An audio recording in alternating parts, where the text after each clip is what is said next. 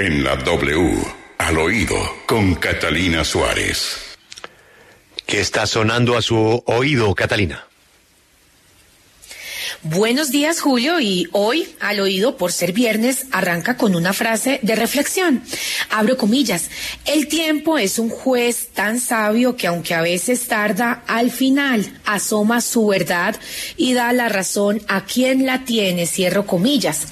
Y bueno, recuerdan ustedes que hace unos días, en al oído, les contamos del documento que conocimos del abogado constitucionalista y ex procurador delegado el doctor Germán Calderón España, en el que argumentaba por qué el proceso de tutela adelantado por la Corte Constitucional se encuentra viciado posiblemente de nulidad.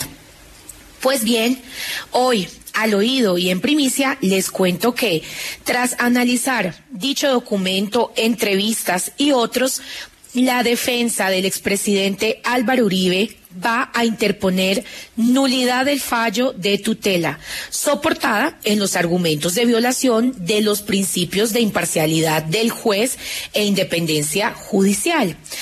Repito, la defensa del expresidente Álvaro Uribe va a interponer nulidad del fallo de tutela.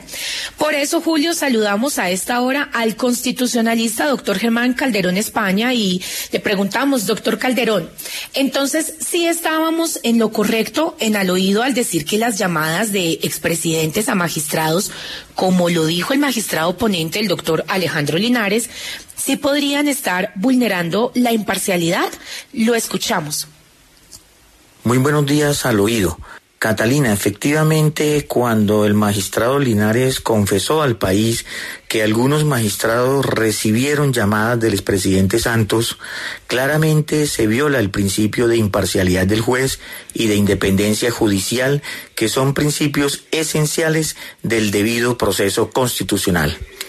Pero además se violó el reglamento interno de la Corte establecido en el Acuerdo 02 de 2015, que claramente prohíbe que los magistrados tengan audiencias o reciban llamadas o visitas de personas que tengan relación con el proceso o sobre asuntos que estén cursando en sus despachos. Hay dos asuntos medulares con los cuales eh, procede una solicitud de nulidad para que ésta sea resuelta por los conjueces, toda vez que los magistrados titulares estarían impedidos. Bueno, así las cosas, Julio, pues esperemos qué sucede frente a este caso y en qué paran esas llamaditas que algunos hacen a magistrados, de quienes debo decir esperamos que actúen a la altura. Ojalá sus decisiones se den con determinación y no con ese producto de amiguismos, amores y odios. Este país merece verdad y merece justicia. Esto es al oído.